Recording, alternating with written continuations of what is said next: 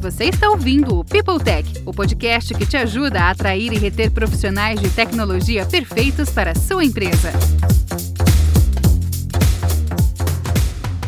Galerinha, gente, começando mais um episódio do People Tech com uma pessoa linda, maravilhosa que eu tive o prazer de conhecer nos últimos dias, a Nádia Pereira. Ela é a pessoa da Remessa Online que cuida de tudo sobre treinamento e desenvolvimento de pessoas.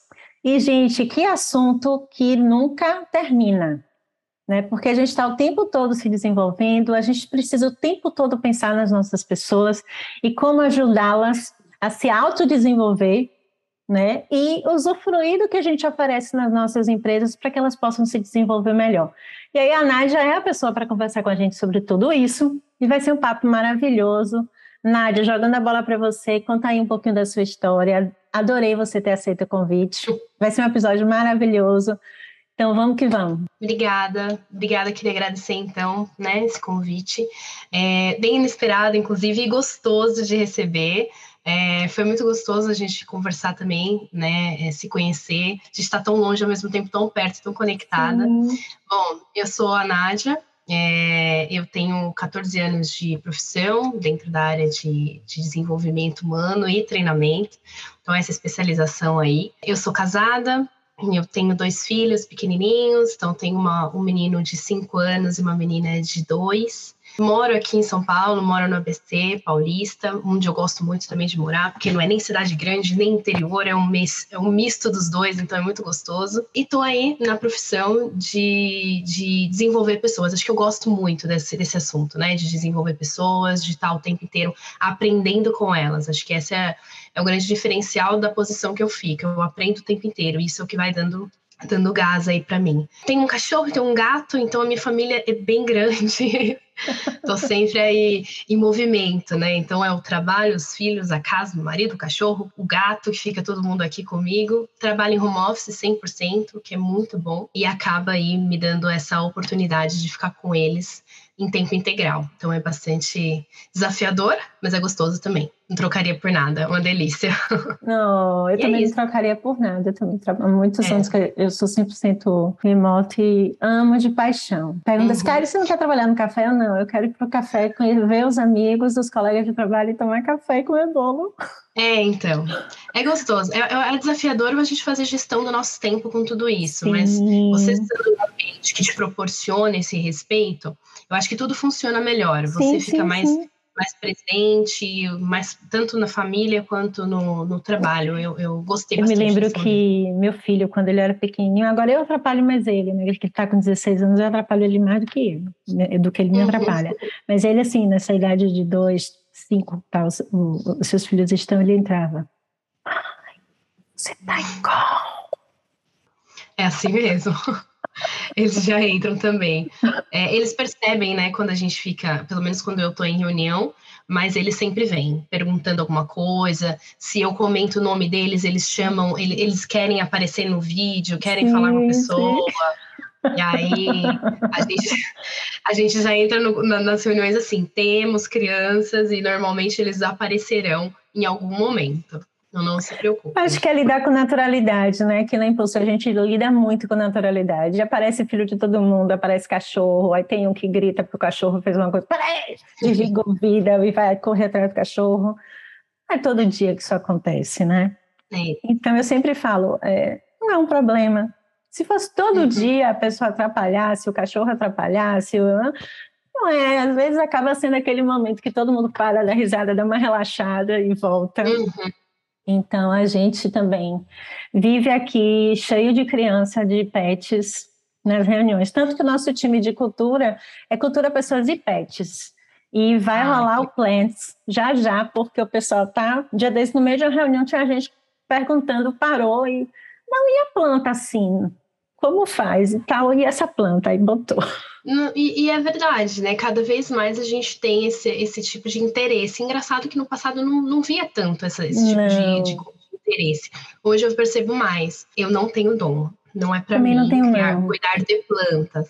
Mas eu, eu trabalho com algumas pessoas que, que, que, cuidam mesmo, né? Inclusive, trabalhava com uma até pouco tempo que ela tinha várias plantas e ela cuidava e conversava e etc e tal. Então, Aqui Acho tem um é, pessoal. É, um. é, o povo, aqui tem um pessoal grande, tem canal, inclusive, que tem planta, tem nome, conversa. Eu acho o máximo, mas as minhas morrem.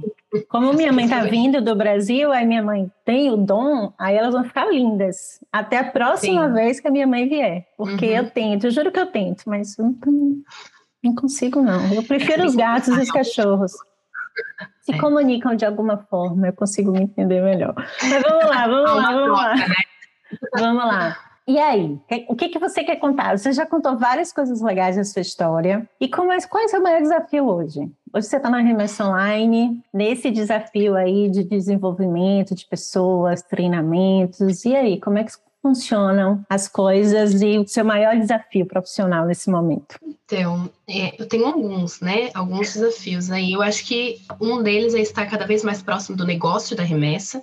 Eu acho que enquanto people a gente precisa entender de negócio, precisa entender para onde a empresa está indo, o que, que, se espera da gente e qual entrega de valor a gente precisa fazer para aquele determinado momento. Eu até vi um treinamento há pouco tempo e, e, e os, os líderes, os executivos estavam falando exatamente isso, né? Que não adianta a gente vir e eu fazia muito isso no passado, que era, nossa, está acontecendo esse, essa e essa ferramenta, as empresas estão aplicando, super legal, e aí a gente vem com um pacote enorme e coloca encaixa cultura ou um momento que né, não é aceito.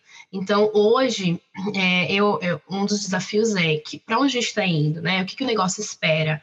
Que, que tipo de serviço a gente pode ofertar, mesmo que for pequeno, não precisa ser tão grande, mas ele vai caber exatamente para o momento da, da remessa ou da empresa que, a gente, estou atuando, enfim, que o mercado precisa. Eu acho que esse é um caminho que People vem tomando, sabe? De estar mais próximo do negócio, de entender de negócio mesmo, de conseguir ter conversas sobre o business e aí conseguir trazer soluções mais, mais alinhadas. Esse é um ponto.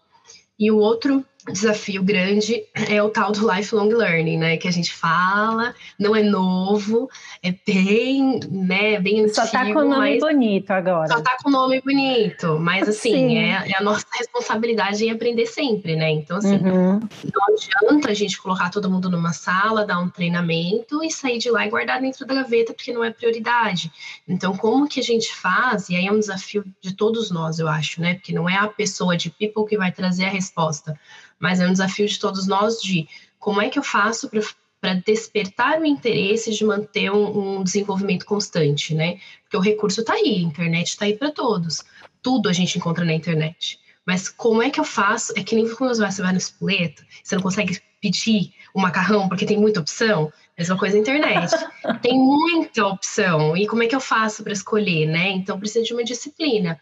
E aí eu acho que um dos desafios nosso de people é dar esse caminho, é ajudar, né? Como é que eu faço para facilitar a vida, mas ao mesmo tempo para não tomar responsabilidade para si do estudo da pessoa, né? Porque todo mundo tem a sua responsabilidade em seguir os seus estudos, enfim, ou seu interesse em carreira, em continuar se desenvolvendo na carreira.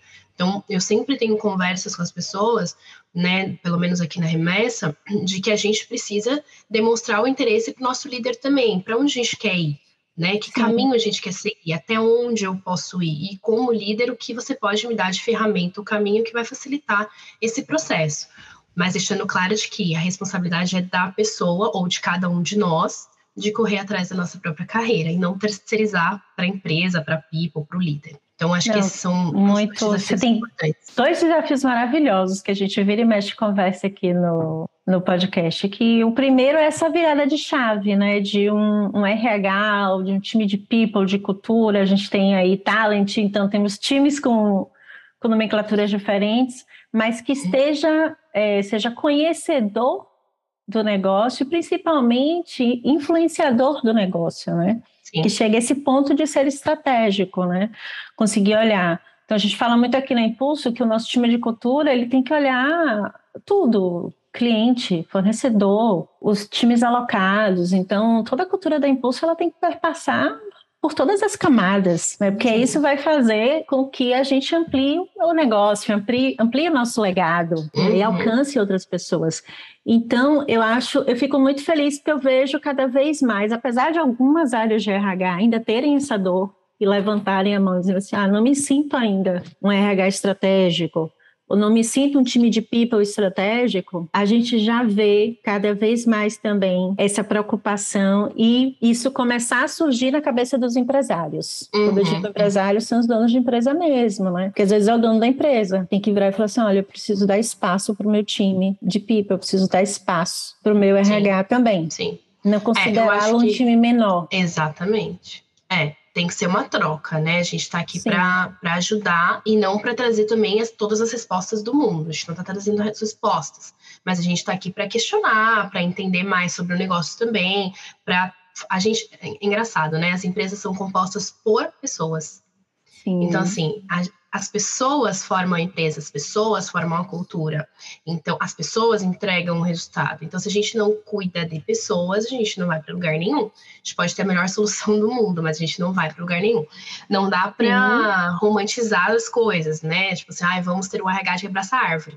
Não é esse o ponto. É um RH realmente estratégico de vamos falar de negócio, né? Para onde a gente está indo? Tá bom negócio está indo para cá, beleza. Faz sentido, então, a gente ter determinado programa? Faz sentido a gente colocar isso nesse momento? Então, a gente também precisa entender estrategicamente como é que a gente monta nosso plano de negócio, né?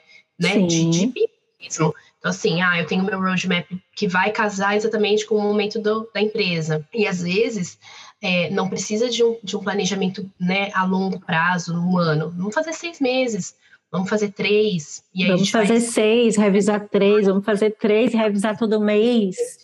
Né? Exato. Tem que ser flexível, sim, sabe? Sim, de acordo com a demanda do momento. E às vezes eu percebo, aqui não, aqui não na remessa, porque a gente né, é, é muito mais rápido nas nossas decisões, a gente muda mais rápido mas eu venho de empresas extremamente tradicionais, né? Então, assim, venho de um segmento, eu já trabalhei em autopeças, multinacional, já trabalhei em indústria de vidro também multinacional. Então, são empresas que você não, não muda com tanta velocidade é, e que você consegue ter um planejamento mais longo porque as coisas rodam naquela velocidade. Numa startup ou numa empresa né, que de metodologia ágil, você tende a responder mais, né, as coisas mudam mais rápido. Mudam então você rápido. precisa de maneira né, ágil, assim como o negócio, assim como as pessoas. Senão você fica né, é, esquecido, acaba, morre. É, né? e faz bastante sentido, porque tudo muda. Né? Se a gente pensar, semana que vem acontece a gente passou por um evento, né? A pandemia. Todo mundo dormiu presencial. A gente não, que a gente já era remota, mas muitas empresas na sexta-feira dormiram no, presen no presencial e acordaram no remoto na segunda-feira. Né? Então, essa noção que a agilidade traz de o caos existe, ele está aí, e a gente vai ter que aprender a lidar com ele e ser fluido, é, eu acho que é mais próximo da realidade do que quando a gente faz os planejamentos de longo prazo engessados e que a gente uhum. não consegue mudar. Então, eu lembro que eu trabalhei numa empresa que aí chegou o planilhão né, do financeiro para fazer o planejamento de orçamento da minha área. E aí era um planejamento de cinco anos. Eu falava assim, eu tenho que, eu, como é que eu vou saber quantos computadores eu vou comprar daqui a cinco anos? Uhum. E quanto vai custar esse computador? Com a tecnologia avançando desse jeito. Exatamente. Uhum. Então não, não, entrava na minha cabeça. Porque é diferente de comprar uma cadeira. Podemos comprar a mesma cadeira, a mesmo conjunto de caneta BIC, botar, sei lá, 30% de aumento, 20% de aumento, alguma coisa assim. Mas tem coisas que são. não dá para você Perdem né? valor. Uhum. Então, é a mesma coisa. Como é que a gente vai prever que a gente vai precisar de um treinamento desse daqui a um ano? Daqui a um ano a gente pode ter um outro conjunto de líderes, um outro conjunto de pessoas com desafios diferentes. Então, Exatamente. a beleza do o que a gente chama aqui de planejamento e orçamento ágil, eu acho fantástico por isso, porque a gente vai todo mês olhando, tá, ó, a gente não vai mais gastar esse dinheiro, vamos jogar para outra coisa e olha para lá, olha para cá e vai remanejando o tempo todo. Para mim faz muito mais sentido porque é assim que eu toco a minha vida. Uhum. Né? Então. É. Mudar não é fácil, né? Mudar não. o tempo inteiro é desconfortável. Então, biologicamente já é desconfortável. Mas eu acho que é, a, a gente entendendo que a mudança faz parte da normalidade, não, não é tão desconfortável assim. Então, Sim. hoje, se a gente não mudar, a gente fica obsoleto. Então, preciso me atualizar. E isso serve para o nosso desenvolvimento pessoal também. Assim, eu não, eu, ah, eu aprendi, fiz determinada formação, tá, mas ela te ajuda hoje na sua realidade? O que você precisa aprender hoje que vai te ajudar hoje? Então, assim, é, sou um pouco questionada hoje, no meu momento de vida, eu questiono um pouquinho a, a, os ensinos tradicionais, né, de longa Somos data, né, de longo prazo. Então, hoje eu, eu vejo que se eu estudar coisas que façam sentido para minha realidade, para o meu momento agora, que sejam mais ágeis, que respondam a essa necessidade, para mim é melhor. Então, consequentemente, eu me moldo melhor, eu consigo entregar mais resultado, eu estou sempre atualizada. Então, é diferente de eu fazer né, uma formação de longo prazo que eu vou esperar Aguça a curiosidade, anos. né? Aquele dia que você vai passear na livraria e aí começa a olhar vários livros sobre aquele assunto, pergunta para os amigos, olha, estou estudando isso, quem tem indicação de livro. É, eu, eu gosto muito, eu, eu também eu só costumo estudar quando eu tenho um propósito.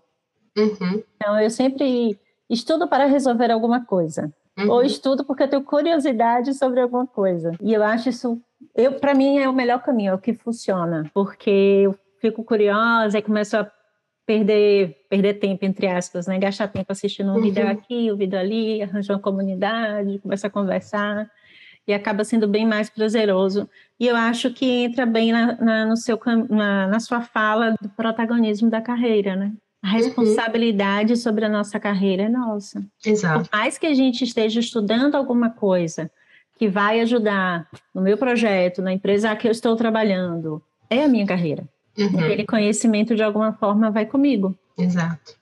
É, e vai te fazendo trazer soluções mais, mais aderentes, sabe? Ao, ao momento também. Não dá pra gente aprender, volto para a questão do espoleto, não dá para estudar tudo ao mesmo tempo. Mas olha, eu tenho essa necessidade. É bem o conceito de CNV mesmo, né? Qual é a sua necessidade e vamos responder a ela. Então, o que, que eu preciso nesse momento? Ah, eu preciso aprender, sei lá, sobre comunicação não violenta. Tá bom, para que que eu preciso aprender comunicação? Ah, preciso aprender para me relacionar melhor com as pessoas, para conseguir me conectar melhor. Tá bom, então eu tenho uma dor, sei um caminho, vou lá e aprendo sobre. Vai resolver só fazer o treinamento? Não, não vai. Eu preciso colocar em prática, eu preciso conversar com outras pessoas, eu preciso me testar, me observar, mudar meu comportamento. E de E feedback, aí sim eu vou né? eu preciso ouvir as pessoas, né? Será, que, eu- será que o que eu fiz está fazendo sentido? Será que esses testes as pessoas estão percebendo? Será que está sendo melhor o caminho? Então, ouvir as pessoas do outro lado também. Eu acho que essa troca, não só entre líder e liderado, entre pares também é importante, Sim, né? Para a gente saber se a gente realmente. Porque eu percebo que muitas vezes a gente quer uma coisa, acha que a gente está fazendo aquela mudança, e o time à nossa volta não percebe essa mudança Tem alguma, né? erra- Então, tem alguma coisa ouvir. errada, né? tem alguma coisa errada de percepção, de autopercepção.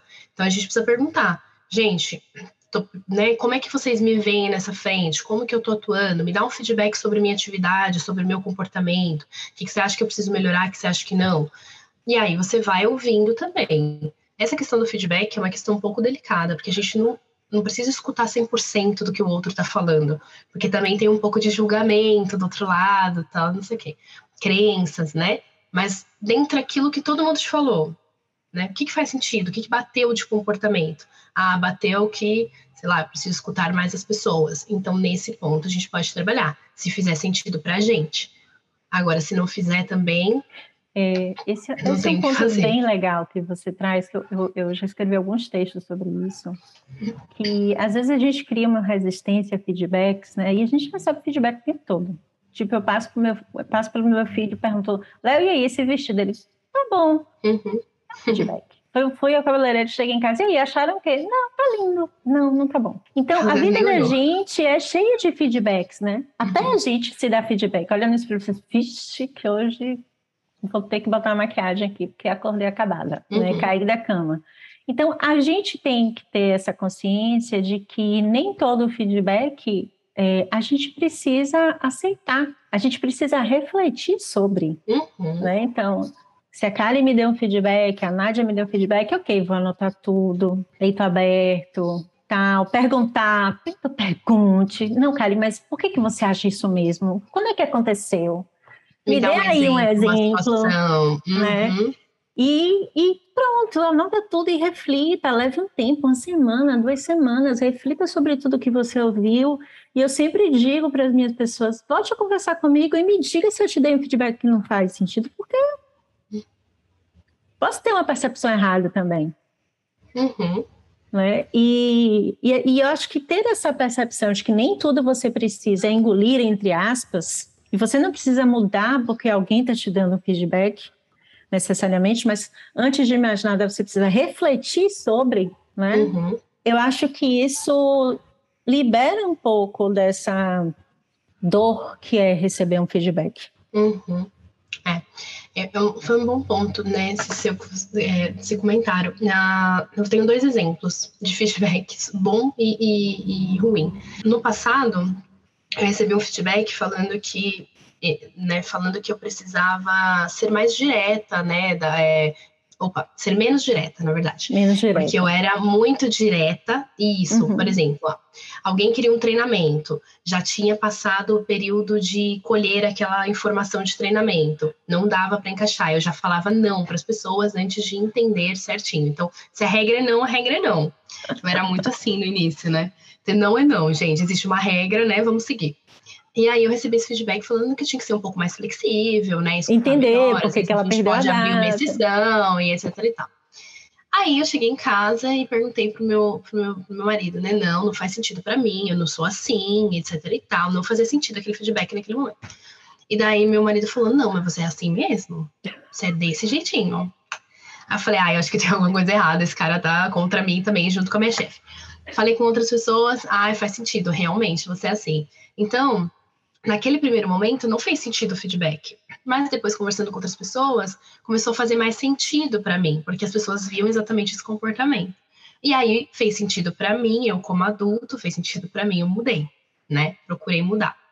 É, e um outro feedback que vai de encontro com aquelas coisas de não mude 100% você, eu recebi um feedback dessa mesma líder falando assim: olha, é, você se comunica muito com as pessoas é, e você precisa se comunicar menos precisa falar menos com as pessoas, você precisa ficar mais na sua. Então, se você estiver numa reunião, você não pode colocar o seu ponto de vista, você fica quieta.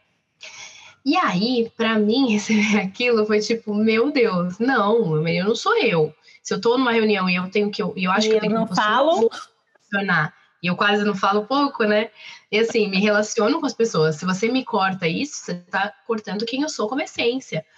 E aí, nesse ponto específico, é, eu não mudei, porque não fez sentido para mim, porque eu sou assim. E se eu mudasse, eu ia mudar quem eu era. Então, levei até para terapeuta na época, né, para falar, gente, mas eu tenho que mudar, me, me ensina, porque não está fazendo sentido. Daí ela falou para mim que realmente no, mudar quem a gente é não faz sentido. Então, uhum. acho que por que, que trouxe esses dois exemplos? Acho que isso é um, um limiar importante para a gente entender de que o feedback ele tem que ser válido para o momento, para corrigir uma ação ou sustentar uma ação. Que, e, determina, e, consequentemente, né, fortalecer ou mudar um comportamento. Mas ele não pode mudar quem as pessoas são como essência, sim, porque isso é, é, respeitar a diversidade. Então, é um outro ponto: respeito de diversidade, de ideias e comportamentos. É, eu acho que é, esse entendimento é importante para a gente não cometer esses erros de querer mudar as pessoas por elas ser diferente de quem a gente é. Não, perfeito. E, e faz todo sentido, porque quando a gente tem uma cultura na empresa, e, e, é interessante isso, né? Porque eu fui professora durante muitos anos, então estou acostumada a lidar, né? Salas com 50, 60, e aí você vê a diversidade ali na cara todo dia de noite. Uhum. Mas assim, dentro da empresa, apesar de você ter uma cultura única, é, você tem pessoas que lidam diferente com os valores, né? E com as coisas do dia a dia, tem um jeitinho de, de comunicar diferente. Temos as pessoas mais tímidas, as pessoas que vivem nos canais, as pessoas mais de bastidor. Uhum. Né? Então, no final, tem os caladinhos das reuniões, tem os falantes como eu nas reuniões, né? E a gente precisa entender aquela pessoa faz sentido e ela gera valor dentro da minha empresa? Se ela gera, gera valor, ela está aderente aos valores da empresa, eu não preciso mudar a essência dela. Né? Porque uma das coisas mais legais que, que eu acho que uma empresa pode ouvir de feedback de uma pessoa é eu aqui eu posso ser quem eu sou uhum. Todos os dias. Uhum. Né? Exatamente. Então, eu acho isso fantástico, porque a gente vem de uma sociedade de que a gente nem sempre pode ser quem a gente é a todo momento, né? Uhum. Então, essa libertação de você criar um ambiente de trabalho em que você pode ser quem você é, dentro dos limites do respeito, da cordialidade, dos valores da empresa, do trabalho colaborativo, da diversidade, de tudo que é importante para o mundo hoje, uhum. né, de uhum. questões sociais e de relacionamento e integração, é o melhor dos mundos. É, por exemplo, é o que enche meu coração quando alguém me diz isso. É o que uhum. me faz tipo, perder a noite em festa. Sim. Porque é difícil, exatamente. né? A gente vem de um sistema escolar brutal, né, de caixinha, a gente vem de, de universidades de caixinha também, de um mercado uhum. que agora está saindo desse, desse processo né, de, de caixinhas e está aceitando mais essas, esses movimentos diferentes. É, é bom você falar desse ponto de educação formal, é, principalmente de base, porque eu percebo que muitos, muitas das dores que a gente vive no mundo organizacional vem desse período. Então, assim, a gente fala, poxa, mas a pessoa poderia se posicionar melhor, vamos colocar iniciativa, proatividade. Tá, mas ela vem de um histórico que ela foi exposta a esse comportamento? Ah, não, ela não veio, tá, mas ok, ela não veio, também não, né, não viveremos na síndrome de Gabriela, sou assim, morrerei assim, porque sou assim. Não, mas tendo consciência sobre isso, como é que eu faço agora, né? Como é que eu, Sim. enquanto liderança, por exemplo, ou enquanto people, dou oportunidade para que essas pessoas testem no dia a dia? É como o tal do PDI. Cara, você faz, você está falando de desenvolvimento, você está falando de PDI. Aí você coloca lá no seu PDI, ah, a pessoa precisa, sei lá, trabalhar, liderar um projeto sozinha. Tá, você está dando algum projeto para ela liderar sozinha? Você está fazendo com que ela trabalhe com outras pessoas? Então, ela já liderou já, algum pedaço de projeto? Já liderou algum pedacinho de um projeto? Ela já liderou alguma atividade interna que ela tenha que falar com outras pessoas? Então, esse é o ponto. É, quando a gente fala de desenvolvimento de carreira, de desenvolvimento de, de, de, profissão, de vida mesmo, a gente precisa ter isso como no radar. Sim, eu preciso expor a pessoa a determinada situação no qual ela vai desenvolver, ela vai errar e ela vai aprender com isso. E eu tenho que estar ali para suportar. Então, seja o líder, né, ou seja uma pessoa de people, a gente tem que mostrar o caminho né? E tem que estar ali para suportar, porque a pessoa vai errar e eu tenho que deixar ela errar. Vai, vai. Ela vai poder aprender é aquele erro que meu, meu, líder sempre fala, é aquele erro controlado, né? Não é também para parar a empresa, né? Para a empresa falir, pronto. Explodiu tudo, não é esse ponto. Mas erros controlados fazem parte do aprendizado. Sim. Vai sim. gerar mais esforço? Vai gerar mais esforço, porque você vai, vai e volta várias vezes. Eu lembro no primeiro, meu primeiro estágio na Autopeças, eu tive um diretor que ele me fez fazer uma apresentação, eu devo ter refeito assim umas 14 vezes, 14, 15 vezes. Eu fui, voltei, fui, voltei, fui, voltei, e não acabava mais, eu não aguentava mais olhar aquela apresentação, mas fazia parte do ensino, fazia uhum. parte do aprendizado. Hoje eu lembro daquilo lá, né, de cor e salteado, e eu uso aquele conceito até hoje na minha vida do que eu usei naquela apresentação de 14 anos atrás, de 13 anos atrás. Então, tudo isso é, que a gente fala de esforço na educação exige, né, exige mais tempo, exige mais esforço, mas faz sentido, porque cria uma pessoa mais autônoma, que vai conseguir fazer o seu PDI, que vai conseguir fazer a gestão do seu tempo, não sobrecarrega a liderança. Então, a gente precisa né, fazer, escolher. Tenho tempo para desenvolver alguém ou não tenho tempo para desenvolver alguém? Essa é, é uma, uma grande dor da liderança, porque se nós líderes não tivermos tempo para desenvolvermos as nossas pessoas, Houston, we have a problem. Porque significa que nós vamos continuar no mesmo lugar. Exatamente. Quando eu digo continuar no mesmo lugar, não é continuar no mesmo cargo, não. É continuar com os mesmos problemas, com as mesmas dores, com os mesmos desafios. Né? E o legal da vida, pelo menos para mim, é toda semana ter desafios diferentes. Eu digo, meu time, gente, pode me errar, mas errem coisas diferentes, pelo menos. Porque aí a gente vai conversando coisas diferentes ao longo das próximas semanas. Então, é, você falou, e eu falei também sobre a questão do protagonismo do, do indivíduo em relação à carreira dele ou dela. Mas a liderança tem uma responsabilidade muito grande, né? Nesse, nesse processo pelo menos durante aquele tempo em que a pessoa está naquela empresa. Uhum. Ela precisa desenvolver a pessoa dentro do contexto da empresa. Né? E, é, eu acho que. E, e, é uma grande dor, porque os líderes eles vivem sobrecarregados. Uhum. A gente até estava batendo um papo: lideranças sobrecarregadas, lideranças super jovens e com poucas experiências em liderança, né? ou nenhuma experiência.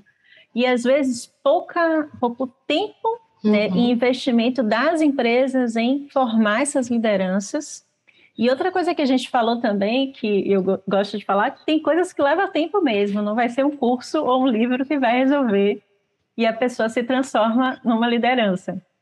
Exatamente. Né? E, e, hoje a gente tem esse cenário em muitas empresas, né? A gente, eu, eu, você olha o LinkedIn, nunca se viu tanto texto sobre formação de liderança, dicas de liderança, tudo, o tempo todo é texto, texto, livro, livro, livro, porque a gente vê que é uma dor. Sim.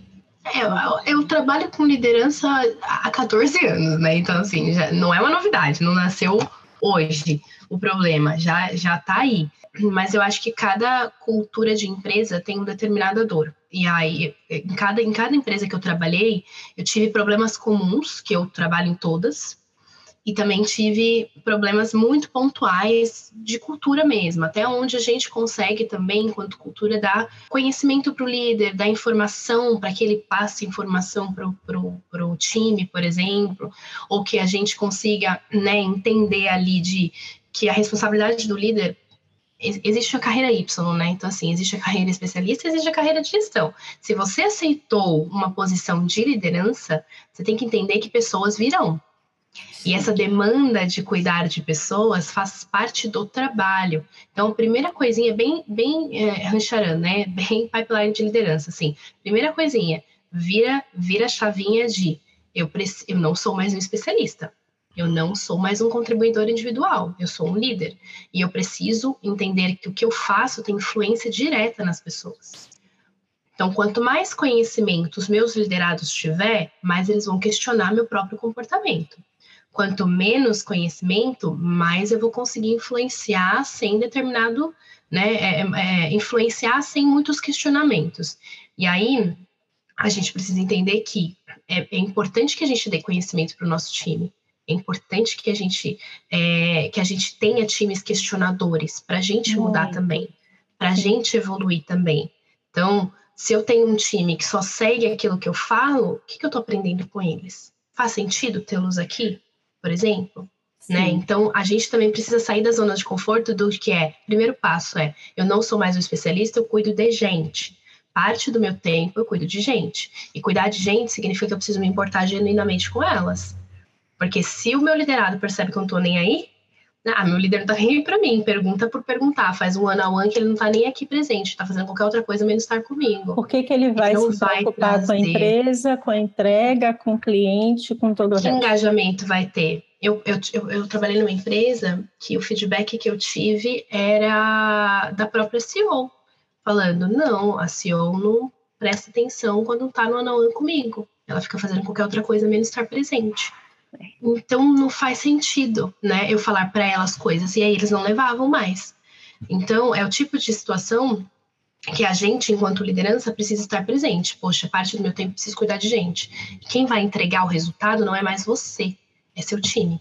Seu time vai entregar o resultado e a sua entrega é o resultado do seu time. Sim. Acho que virar essa chave é o mais difícil. É muito porque difícil. No começo a gente acaba né, executando, executando. É, eu, eu costumo dizer que se tornar um líder invisível é difícil. Porque, principalmente quando a pessoa gosta de reconhecimento, né? E, e tal, por exemplo, eu gosto de reconhecimento. Digo, confesso logo. Então, hoje eu ganho estrelinhas pelo meu time. Então eu fico lá só paquerando as estrelinhas que as minhas pessoas ganham, uhum. né? Mas eu levei um tempo para virar essa chave. E aí você falou uma coisa muito legal sobre conhecimento, que eu acho bem importante, que é o porquê, né? Eu acho que às vezes a gente como líder só diz como fazer, mas não diz por que, que a gente faz daquele jeito. Uhum né? E explicar o porquê fazemos daquele jeito abre espaço para os questionamentos. Uhum. É que às vezes a, a, nós não estamos prontos para sermos questionados. E eu digo sempre: uhum. se você entra numa reunião e só eu falo, e ninguém discorda, e as pessoas não conversam, a gente não tem um time. Porque um time de verdade bate boca, no bom sentido. Sim, discorda de ideias. Né? Discorda né? de ideias, traz ideias diferentes, né? discorda do timing das coisas, então tem pontos de vista para colocar na mesa. Tal. Então, um time saudável é um time que senta e discorda. Exatamente. Né? Se isso não acontece, temos um problema de confiança, temos um problema de transparência, temos um problema de integração nesse time. Uhum, uhum. Sabe o que para mim faz muito sentido e eu vejo pouco, pouco, pouco acontecer quando a gente fala que os nossos líderes têm que buscar também autoconhecimento, sabe? Eu vejo que quando a gente busca em qualquer pessoa, né? Sim. Qualquer nível, a gente busca autoconhecimento, a gente melhora na vida, a gente vive melhor. Então a gente se relaciona melhor com as pessoas, a gente entende nossos próprios comportamentos, nossas limitações, a gente entende que a gente pode ser vulnerável sem ser julgado, a gente entende o respeito do outro quando o outro não está bem também, ou por que que ele ficou tão com aquela pessoa ficou tão reativa com determinada coisa que eu falo. Então a gente começa a se relacionar melhor e eu percebo que assim como os psicólogos são obrigados a terem outros psicólogos, né, para conversar. Sim, sim. Necessidade também de dos líderes terem isso, de ter alguém que pudesse conversar e trocar essas, essas necessidades, né, esses dilemas, e assim você extravasa ali e aí consegue pensar de uma maneira mais racional, pensar de uma maneira diferente, menos influenciada, né? É, assim, não, não entenda racional como e tirando as nossas emoções. Sim, Mas muitas sim, vezes. De, de uma gente... forma pensada, racional, é, tipo, uma... eu parei um tempo para refletir sobre eu isso. Raciocinei aquilo, sim, isso. Eu não, fui, eu não agi né, por amígdala cerebral, eu agi por inteligência emocional.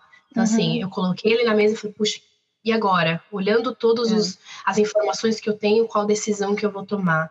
Né? É, às vezes a gente tem time para fazer isso, a gente não tem, mas quanto mais a gente se conhece, mais esse timing fica mais rápido, né? Mais fica sim, natural sim, e você sim. fala, poxa, vamos, vamos fazer um questionamento. Então, enquanto líder, a gente recebe várias informações dos nossos liderados. Faz sentido? Né? Será que faz sentido? Será que aquilo só é uma emoção? Será que aquilo eu preciso acalmar a pessoa e fazer ela pensar de uma maneira diferente? Ou será que eu preciso tomar uma ação imediata? Então a gente acaba sendo menos influenciado quando a gente tem mais conhecimento. Eu então... gosto muito e, com, e, concordo mega com você, assim. Eu, eu acho que essa... E, e, assim, fico feliz em ver mais pessoas entrando nessa jornada, né? Então, mais pessoas fazendo terapia. E eu não falo só da terapia, né? Tem terapia, meditação, bons livros. Você busca né? o caminho que melhor... O, o, o né? caminho que quiser. Um. Exatamente. O, o esporte, o que for, né? Aquele momento que é só seu e que você vai de alguma forma mergulhar em você. Uhum. Aqui eu sempre falo do pare e respire, né? Ou então eu digo leia, respire, pense, porque uhum. assim é, a gente como liderança a gente é bombardeado de todos os lados, né? Uhum. A gente tem coisas que vêm do time, coisas que vêm de cima, dos clientes, dos problemas naturais, dos, dos desafios do, da operação, né? dos, dos projetos, tal.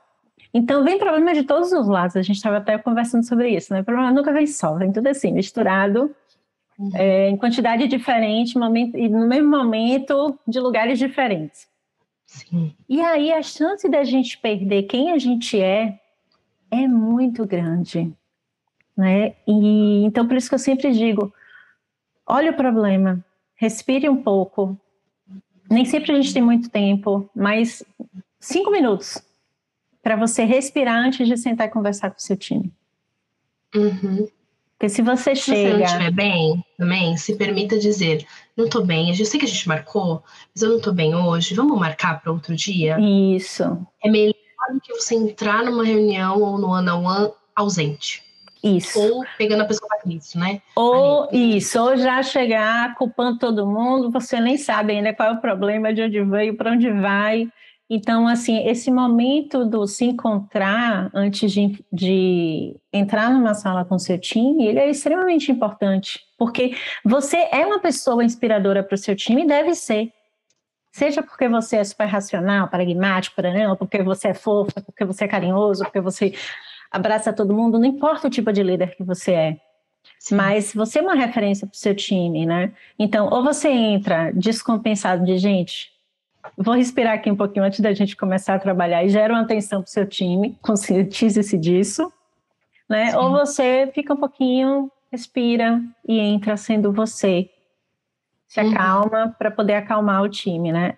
Então isso tem a ver com, com autoconhecimento, né? Como é que eu respiro, como é que eu me acalmo, como é que eu volto ao meu centro, a minha essência como pessoa, como líder, para falar é, com as minhas pessoas, porque às vezes pouco importa o que a diretoria falou, a diretoria falou várias coisas. Eu vou falar as informações para o time, mas com a minha essência. Exato mas aí você filtra e adapta para a linguagem Isso. que aquele time precisa receber também. Exatamente. É, eu, eu, passei por um, uma questão recente, exatamente desse exemplo, né? Que o líder ele tem um papel de é, decodificar a informação que recebeu ali da diretoria e passar a, mensagem principal para o time, com a linguagem que o time entende. Não é a linguagem que ele recebeu, é a linguagem que o time vai entender. Então, Sim não quer dizer que outras pessoas, que o líder tenha que filtrar ou inacessar qualquer pessoa que queira acessar o time. Não é isso. Ele não é um, um escudo limitante. Pelo contrário. Perfeito. E nem consegue é ser. Pessoa, mas tem pessoas que pensam que sim. E aí não, não, não é questão de ser um escudo limitante. É, pelo contrário, ele é uma pessoa que ele vai abrir, ele vai conectar pontes preciso conectar meu time aqui, conectar aqui, eu preciso me conectar também com pessoas que vão me trazer informação para eu me manter atualizado e conseguir atualizar meu time. Não tem problema, por exemplo, um líder ser questionado e falar assim: eu não sei dessa informação. Perfeito. Tudo bem, mas eu não sei e vou fazer o que com ela? Vou buscar a informação, vou buscar quem me fale e volto com você. Mas às vezes a gente não faz isso. A gente simplesmente fala uma coisa que não tem certeza que gera também um outro tumulto, e aí gera um ruído de informação numa cadeia enorme, que é o tal do telefone sem fio. Não funciona.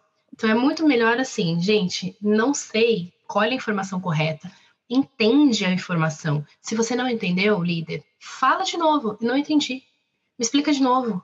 Porque a Peraí, tá eu vou chamar você lá para conversar com o meu time para você explicar. Mas é, não precisa é levantar a mão e falar assim, gente, cara, não entendi, me explica de novo. Me explica de novo e me explica de novo até eu entender. Quando fizer sentido para mim, ah, agora eu entendi. Então eu vou e levo para o meu time. Agora, o que acontece é que a pessoa não pergunta, não uhum. entende, leva para o time, ai, bagunçou toda é. a cadeia. Não, uma coisa que, que eu achei legal no, no nosso último papo que você falou, que eu achei tudo a ver que a gente está falando aqui, né? Que é a gente não romantizar a liderança. Gente, ser uma liderança é muito difícil e requer muita coragem, muita uhum. responsabilidade. Uhum. Né? Lidar com pessoas não é fácil. É bom, é, eu amo, mas não é fácil também. Porque a nossa mochilinha vai ficando pesada, né? Então a gente precisa também equilibrar a nossa mochila entre a nossa vida, entre a nossa profissão, entre as coisas do dia, até onde você consegue ajudar aquela pessoa, até onde você vai ter que virar para ela e dizer assim, olha, você vai, eu sugiro você buscar uma, uma terapia, uma ajuda externa, tal, é importante. Então, tem tantos meandros quando a gente fala em, em pessoas que é muito difícil a gente criar processos muito determinantes, por assim dizer. E aí eu gostei muito da sua frase, quando você falou assim, cara, a gente não pode romantizar a liderança. E eu acho que é isso mesmo, né? Quem encara uma liderança tem que entender que ela está assumindo uma bagagem que além de todas as tarefas que ela tinha, ela recebeu ali um grupo de pessoas que é dela. Exatamente. E que Eu ela vai levar um tempo para deixar de fazer as tarefas, para fazer outras. É, durante um tempo a gente vai ficar lá maluco com as tarefas e com as pessoas, até a uhum. gente aprender a delegar mais, a dar mais autonomia, né, para o time.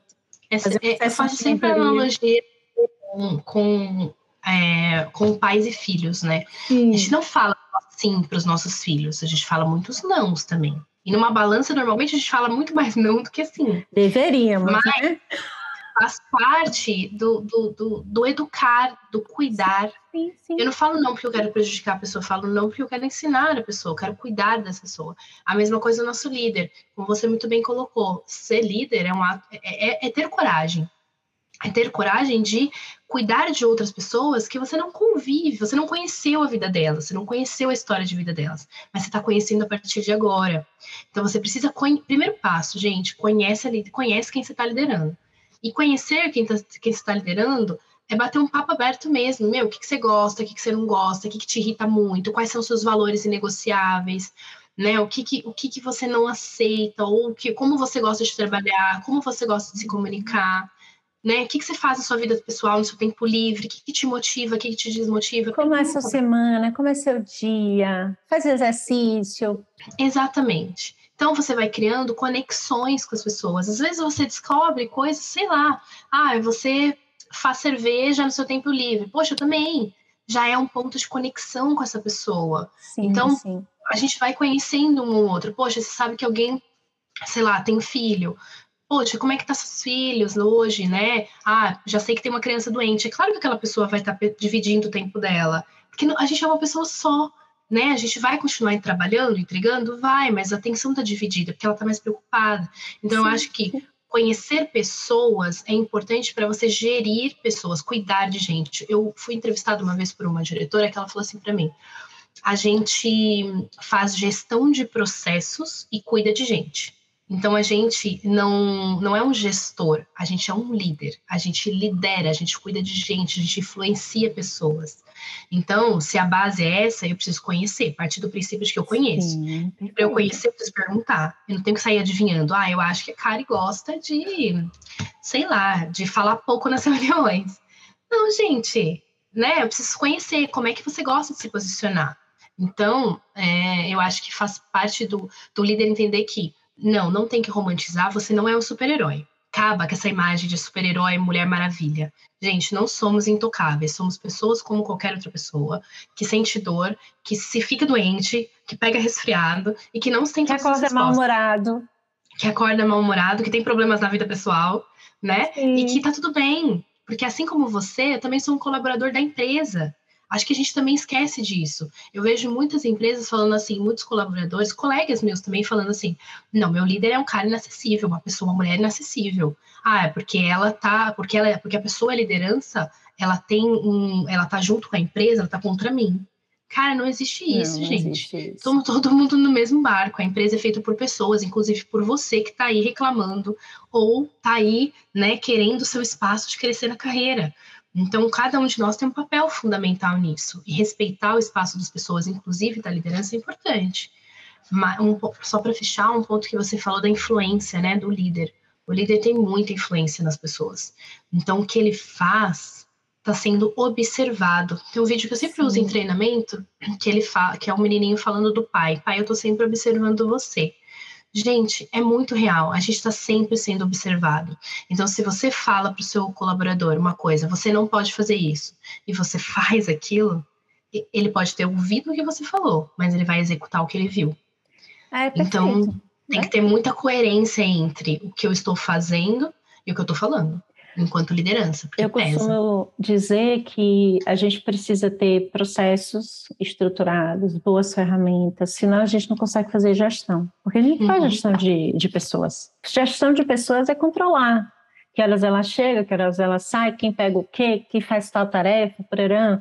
E o ideal é que a gente é, caminhe para ter uma empresa e que as pessoas tenham autonomia, né? De conseguir, ah, meu time está fazendo esse projeto, essas são as tarefas. Ó, oh, Nádia, vou puxar esse aqui hoje, acho que eu termino de hoje para amanhã, porque já te ajuda aí nessa sua. Então, esse é o tipo de autonomia e tomada de decisão que a gente quer nos nossos times. E aí eu falo muito aqui, é, a gente precisa ter processos para gerir as tarefas, para a gente poder liderar as pessoas. Exatamente. Porque aí pouco importa né? Se a pessoa chegar mais cedo, mais tarde, se ela vai trabalhar num fuso horário diferente, se naquela semana, por exemplo, a gente vai ter que dar uma reestruturada no time porque alguém ficou doente ou porque alguém não está bem, por qualquer que seja motivo, são questões de liderança, uhum. né?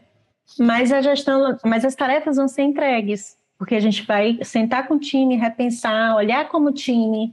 Então, até onde a gente consegue ir sem essa pessoa? Ah, a gente consegue fazer A, B, C, D, Bom, então é isso que a gente vai fazer, vamos lá. Pronto, né? Estruturou as tarefas, seguir em frente e aí a gente vai tratar isoladamente das pessoas. E você falou uma coisa que eu falo sempre e para mim não existe liderança sem conhecer as pessoas, né? E aqui a gente usa one-on-ones muito fortemente, né? Então, eu faço one-on-one -on -one com as minhas redes, as minhas redes fazem one-on-one -on -one com as suas coordenações, as coordenações fazem one-on-one -on -one com suas pessoas, todo mundo pode fazer one-on-one comigo, todo mundo pode fazer one-on-one com o CEO, é só marcar na agenda. E a gente entende como uma ferramenta muito forte de engajamento, integração e conhecimento. Uhum. Né? Mas o one-on-one é bem polêmico, né? Porque a gente olha aí, cada empresa hoje faz um jeito Exato. Completamente diferente. Né? E aqui a gente tem um, ok, cada um fazer do seu jeito. Aqui a gente tem várias premissas, então a gente não dá feedback one on one, não espera o one on one para dar feedback. Uhum. Né? E a gente conversou um pouco sobre isso, né? E a gente tem visto é, tenho conversado com algumas pessoas, inclusive, que elas não veem valor no one on one. Isso é um uhum. problema, né? Porque quando a gente não vê valor no one on one, significa que o one on one não está sendo legal. Efetivo. É. Eu acho que o one on one a gente faz aqui na Remessa, tá? É, inclusive é a segunda empresa que tem one on one é, que eu participo. Mas eu acho que o one on one para mim ele tem que ser efetivo para os dois. E ele é efetivo para os dois quando a gente respeita o tempo dele também. Então, por uhum. exemplo, para mim, o one-on-one que acontece toda hora perde valor. Então, ah, se eu faço toda hora aquele one-on-one semanal, aquilo não é um one-on-one, aquilo é uma daily. Aquilo é uma weekly, né? Aquilo você chama do que quiser, mas não é um one-on-one. Porque ficou recorrente demais. Porque a gente não evolui nossa carreira em uma semana. A gente evolui num determinado tempo. A gente então, não tem nem o que contar, né, de um dia para o outro, assim, tem, na maioria das vezes. Você procura problemas. Porque se você não Sim. tem o que contar, você caça problema. E aí não faz sentido, porque a gente acha que olha aquela, a gente olha aquela agenda e fala, nossa, vou ter que entrar naquela agenda e falar o quê, né? Falar nada, nada para falar, não deu tempo de fazer ainda, inclusive, eu tinha tanta reunião que não deu tempo de fazer. Então, eu acho que a gente precisa ter um acordo com os nossos líderes para falar assim, o que, que é viável, um tempo que é viável, um tempo que não. Então, por exemplo, já conversei com times que faziam, sei lá, toda semana e não era, não era eficaz. Mas eu já conversei com times que faziam a cada três meses, e para aquele time era suficiente. E, a e os times se sentiam desenvolvidos. Então, por exemplo, aqui, é, com a minha líder, eu faço uma vez por mês. E é mais do que o suficiente, porque a gente consegue ter o que falar naquele período. E às vezes não acontece da gente fazer, por nossa agenda, bloquear, mas no mês seguinte ou na semana seguinte, 45 dias, 50, a gente faz. E aí é efetivo, porque a gente tem uma história para contar, eu saí do ponto A para o ponto B, eu consegui me sentir evoluída, etc e tal. Então, eu só acho que o one on one é efetivo quando existe, quando primeiro, quando se fala sobre carreira, quando eu me sinto desenvolvido e quando eu respeito, eu tenho uma troca com meu líder para falar, eu respeito, ah, para mim, não precisa fazer uma, uma vez por semana, a gente pode fazer a cada dois meses, é suficiente. Mas a gente tem que tomar cuidado entre o tudo e o nada. Ou a gente faz demais, ou a gente faz nada. Então tem que ter um equilíbrio ali. E que cada time, mesmo dentro de uma empresa, numa cultura de one-on-one, cada time vai, ser vai ter o seu tempo. Para esse time, eu preciso fazer semanal no começo. Para esse outro time, eu posso fazer a cada dois, três meses, se tá tudo bem tem que ter essa flexibilidade, sabe? Senão ele realmente sim, não sim. fica e, e, períodos, né? Às vezes a pessoa está chegando, então você coloca, não precisa ser o one on one, mas você coloca mais conversas com ela para ir conhecendo, Exatamente. adaptando. Então eu acho que essa visão um pouco mais fluida e flexível, eu acho ela super importante. Aqui a gente faz a cada 30 dias, one on one, no máximo 45 dias. É, mas assim, a gente deixa as portas abertas. Você pode Exato. chamar na hora que você, Se você quiser. comigo, eu estou à disposição. Estou aqui. Mas a nossa né? corrente é determinado tempo. Está na agenda e tal. E eu super concordo com você. Tem que ser bom para mim, tem que ser bom para minha pessoa. Se eu não estiver bem, geralmente eu digo, vamos fazer amanhã que hoje eu não estou bem. Não vai ser bom para uhum. mim e para você, né? E também elas têm tranquilidade de virar para mim, cara, hoje eu estou no sufoco, não estou conseguindo nem raciocinar. Por exemplo, eu não marco muitos one-on-ones em um dia, geralmente eu marco um só, porque volto para aquilo que a gente falou no início, né? Se eu tenho que estar tá ali 45 minutos, uma hora de atenção plena é cansativo. Sim, exatamente. Né? Eu tenho que anotar, eu tenho que ouvir, eu tenho que sair com soluções, eu tenho que sair com combinados. Uhum. É, uma das coisas, por exemplo, tenho que perguntar, pedir feedbacks sobre a minha liderança. É, eu né? acho que isso pouca gente faz e é o que te traz, é, é, é onde está a cerejinha do bolo, né? Porque é onde a gente percebe que não está sendo uma coisa de cima para baixo. Sim, uma coisa sim. horizontal, é uma troca. Eu estou aprendendo com você, você está aprendendo comigo. Então fica uma coisa muito mais fluida. Eu gosto de perguntar, tá, o que, que você faria diferente na empresa? Não precisa só no seu time, não. Na empresa. Pô, cara, e não pensei sobre isso. Aí eu penso e me diga, né? Então, assim, para ver, às vezes a pessoa tem ideias, ou a gente pega uma insatisfação que ela nunca verbalizou com ninguém. Uhum. E aí eu falo muito que esse one-on-one você tem que sair com combinados, tá? Então vamos combinar no próximo, a gente vai conversar sobre isso. Nem que seja algo simples como, cara, eu não tô conseguindo ir para academia porque eu estou saindo do impulso muito tarde. E aí a gente sai daquele ano, não, está combinado que você vai sair todo dia do impulso, no máximo 18, porque 19 você tem que estar na academia. Uhum. E aí no próximo eu vou perguntar, e aí, como é que foi esse mês de, de academia? Né? Uhum. Então, o one on one é isso também, falar das coisas pessoais, dos desafios pessoais, né? De Exato, organizar a é o agenda, de- dos filhos. E aí, como é que faz com esses meninos correndo aqui pela casa? Faz assim, as paredes, paredes pintadas. Vamos ver essas coisas. Ah, faz isso, as paredes estão pintadas. É, relaxa, ver, bota aí. tudo bem. Bota pra Mas pintar a parede, mas é Bota isso. pra pintar a parede enquanto eu faço reunião, esse tipo de coisa.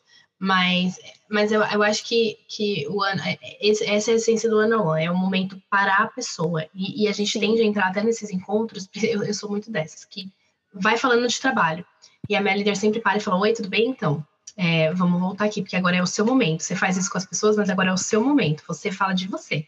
Vamos falar de você, como é que tá, Isso. como é que você tá. Então, eu acho que até aquela coisa de você desacelerar para te colocar no centro, você também é importante. E esse momento é seu, exclusivamente seu. Vamos falar de você. E o que a gente conversar aqui, fica aqui. Fica aqui e eu vou te ajudar. Eu sou uma ferramenta para te ajudar. Acho que esse- nesse papo, a pessoa tem que entender que o líder está ali como um papel, como uma ferramenta. Sou uma Sim. ferramenta no processo. Você está me puxando. Eu sempre falo para os meus pros colaboradores que falam comigo: seu líder marcou com você o one? Não, não marcou, então marca. Então marca. Você pode marcar, você pode conduzir esse papel, né? Não precisa esperar ele. Se ele fizer, a pessoa, né, a pessoa, a liderança fizer, ótimo. Se a pessoa não fizer, você faz. Toma essa iniciativa, porque é importante também. Se a pessoa não te deu um feedback, pede um feedback. Falou, eu queria Dê saber então, o que você está esperando líder. sobre mim. É, então, é que essa questão de dar o feedback para a liderança, eu acho que a gente precisa entender a cultura da empresa. Tem Também. cultura que te permite, tem cultura que não. E aí, se a cultura não permite, você vai dar um feedback, você vai se prejudicar. Então, também é aquela questão de que meio estou inserido. Tenho como dar o feedback ou não tenho como dar o feedback? Porque assim como a gente não está romantizando as lideranças, não tem como romantizar as empresas. Nem todas as empresas têm uma cultura né, de feedback Verdade, certíssima. E eu Então, romantizando total aqui, porque aqui a gente é super aberto a receber feedback, as lideranças. Na verdade, gente É. gosta. Eu já trabalhei em empresas que não era, e que Sim, é, tinha perfeito, uma eu questão hierárquica absurda. Uhum. Então, assim, se, por exemplo, hoje, mesma coisa que você comentou aí, aqui, se qualquer um de nós quiser falar com o CEO, a gente vai falar. Mas se rapidamente no Slack a gente resolve. Mas em outras empresas que eu trabalhei, eu já, né, eu já tive trainee pulando a minha, eh, falando com o meu diretor sem falar com a minha gerente, ela achou um absurdo. Não, você não vai falar. Você teria que passar por mim. Então, a, a hierarquia era muito forte. Sim. Então, dar o feedback para ela, por exemplo, é matar, né? matar o processo. A gente precisa entender também como é que Sim, é a sim. cultura que a gente está inserido. Não, perfeito. Gente, muita coisa maravilhosa aqui nesse episódio. Nádia, Uhum. estamos caminhando para o finalzinho. E as suas dicas? Dicas de livros, de série, de vida, de profissão, de filhos também serve, porque ter filho com dois e com cinco é, é um momento animado da casa.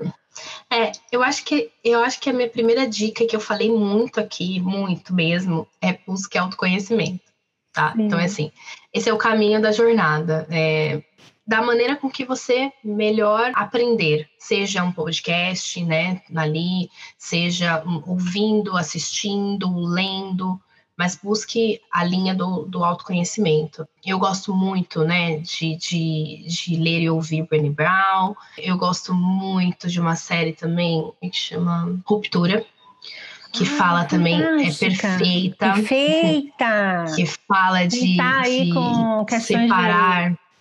É, emoção e razão, será que a gente funciona se separar as emoções que a gente fala tanto?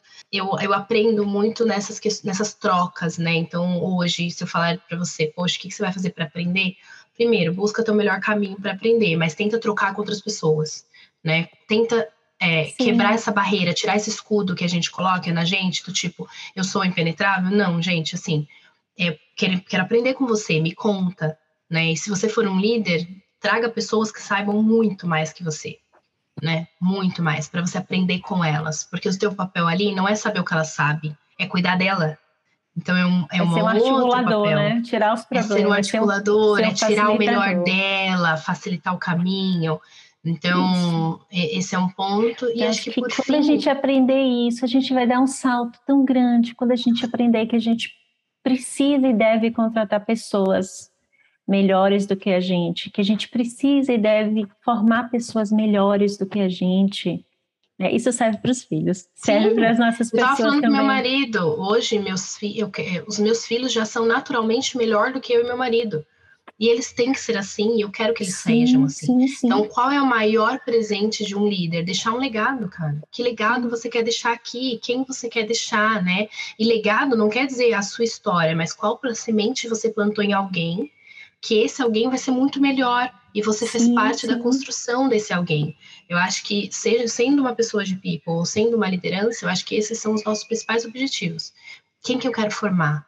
né? Que, que, quem que eu formei? Poxa, se eu sou um líder e não formei ninguém, deu ruim, né? Eu não fiz meu papel de liderança direito. Deu não, bem não ruim. Fiz. Então, então é esse o processo. Poxa, quem que eu deixei no lugar? Quem que eu né, desenvolvi? E não necessariamente precisa ser um, um sucessor direto.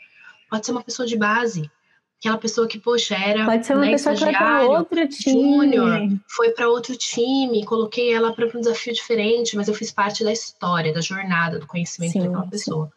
Acho que essas são ah, é a dica final que eu ia falar. É o que sobra. É. Eu sempre mas é digo é o que né? sobra da vida. Né? São as conexões que a gente faz e os legados que a gente deixa, essas sementinhas. Perfeito. E a última dica é assim, ó, não sofra sozinho. Seja você um líder ou uma pessoa de, people, nunca sofra sozinho, peça ajuda.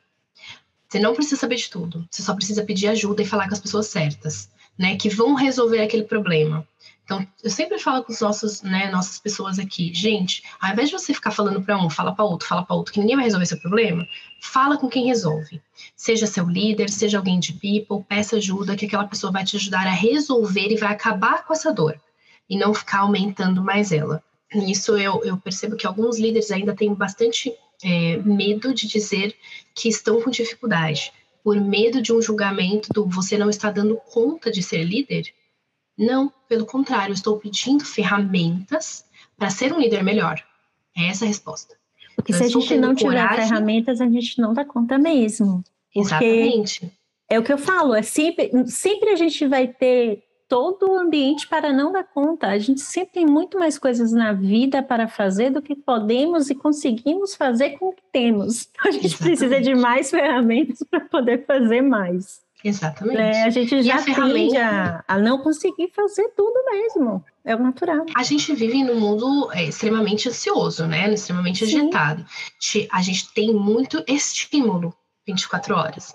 Então, é, a gente precisa priorizar o que é que a gente vai fazer. Vai dar para usar? É que nem ferramenta ágil. Poxa, tem trilhões de ferramentas ágeis. Eu não preciso usar todas, eu preciso usar a que vai atender meu momento agora. Pode ser uma, pode ser duas né? O que, que atende meu momento? É a mesma coisa o líder. Poxa, eu tenho várias ferramentas aqui, mas eu preciso pedir ajuda para um problema. Então, sempre quando um líder me procura, eu pergunto: qual é a necessidade? Qual é a sua real dor? Qual, onde você está com o problema? Ah, porque eu estou sentindo isso, isso. Tá, é que nem médico, né? Eu estou com esse sintoma, mas qual que é essa doença? Qual é a dor? Vamos e aí, fatiar o problema. Dor, vamos fatiar esse elefante. É, é. E aí, entendendo qual é a dor, a gente traz uma solução que atenda a essa dor. E aí a gente corrige esse problema. Só que se a gente não fizer essa escutativa, a gente não entender, a gente não tiver tempo para dedicar para a dor também do outro, a gente não vai resolver nada. A gente vai vir achando que aquela solução que a gente acha vai funcionar, sem entender a real dor que o líder está precisando. É, lindo. Acho que é isso. Acho que é isso. Ô, Nádia, foi maravilhoso, amei tudo. Conexão total. Que a gente faça várias coisas juntas ao longo da vida. Eu, porque eu, eu amei. Acho eu acho que esse episódio vai ajudar muita gente, que ajude várias lideranças a virar essa chavinha. A gente está à disposição também, tanto eu, sei que a Nádia também, a gente está no LinkedIn, vocês estão aí acompanhando sim. as redes da Impulso também, já já esse episódio está à disposição. E a gente está também à disposição para conversar. A ideia do podcast é trocar mesmo e a gente ter mais pessoas. Se conectem. É, que se conectem. Se conectem com a gente, mandem as perguntas.